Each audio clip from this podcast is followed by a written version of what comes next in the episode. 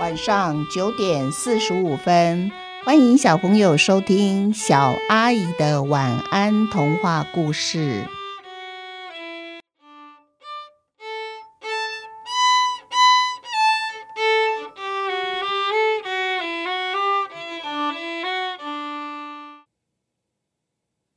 鞋柜。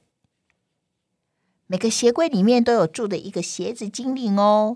鞋子精灵的任务就是要教鞋柜里面的鞋子如何整理自己啊。鞋子精灵有时候我会帮忙鞋子整理它们，好让每一双从鞋柜拿出来的鞋子看起来都有精神，而且是干净的，人们的脚也就穿起来会比较舒服。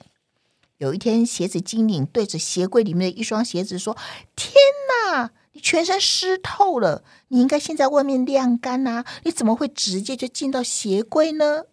那一双湿掉的鞋子很委屈的说：“嗯，我怎么知道呢？收进鞋柜以前啊，我有在他的脚下拼命喊湿啊湿啊的，可是他根本不理我啊！打从上次舞蹈比赛没有得奖以后啊，他对于自己脚上的鞋子就再也不那么小心呵护了。”运动鞋这么说着，而穿运动鞋的就是小姐姐。最下层的舞鞋呢，她就躲在角落，一个多礼拜以来，谁也都不理。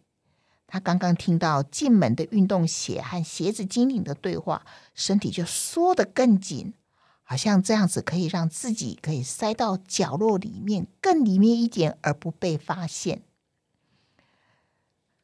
唉。柔软伸展自己身体每一个部分，跟着音乐，或是旋转，或是跳跃。穿上我跳舞的人，就算不得冠军，也应该是第二或第三名吧？谁知道，一个快步往后跳跃、转圈落地时，他摔跤了。就这样子，奖牌也没有了。如果你们问我为什么，我也不知道。唉。舞鞋自言自语的说着，而说到这里呢，刚刚进门的运动鞋上的雨珠却是一滴一滴的，现在全部都滴到舞鞋的上面了。这时候，小姐姐正好打开了鞋柜，一看，啊，糟糕糟糕，我忘记把湿掉的鞋子先放在外面，居然又把它收进鞋柜里面了。这时候，小姐姐赶快把收进鞋柜里面的运动鞋拿出来。小姐姐往下再一看，哎，最底层怎么是她的舞鞋放在那边呢？然后她摸了一摸，在最底层的舞鞋，发现，哎，舞鞋怎么有可能湿了？因为舞鞋都是在室内时候穿的呀，它怎么湿了呢？小姐姐觉得好对不起舞鞋哦。她就把舞鞋拿出来抱在怀里，说：“我错了，我真不应该把你丢到最下层，害你跟着就湿掉了。对不起，对不起。每一次跳完舞都应该先把你洗干净，然后啊，等到出大太阳的时候，我们可以先阴干。这时候等到你干了以后，我们又要开始练舞喽。我们可以赶快提早准备，这样下次比赛我就会有好成绩。你说对不对呀？”舞鞋也在心里喊着：“对，提早准备，我们一起加油。”这时候，鞋柜精灵也对着舞鞋拍了拍手，然后笑了笑。舞鞋也不再悲伤了。至于鞋柜里面的拖鞋，还有外出鞋，还有穿了会很暖和、很暖和的，里面塞满了羽绒的鞋子，通通都一起给舞鞋喊加油，希望他出去洗干净之后。晒干了，可以再陪着小姐姐一起上台表演。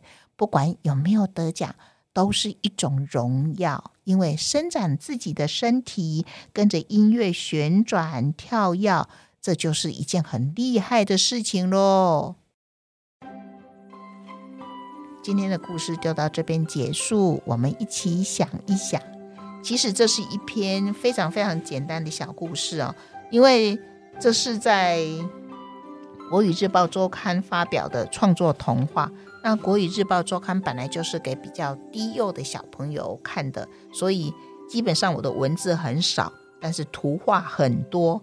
它有一点像是现在你们会说的绘本，那但是它又不像绘本是一页一页的翻，就是一整个大张的周刊打开来，然后上面就有很多图案，比如说像像这一张的话，就是在鞋柜标题的旁边就会画上一个鞋柜精灵，然后再过来会画上一双运动鞋，然后画上一双室内拖鞋，还有舞鞋，而在每一双鞋子上面都会有两个很可爱的小眼睛，眨呀眨的。然后，尤其是那双舞鞋上面还有睫毛的，看起来就觉得哇，好像是都拟人化的。那当然，这就是图画有图有图的文字的好处，就是你看着图，小朋友看着比较低幼的小朋友看着图，也会可以想象，可以自己有很多故事可以说。那如果说平常我念的，比如说像之前念的什么玉童的特殊才艺啊，那都是以文字为主哦。所以这个小朋友就要多发挥一点想象力，想象看。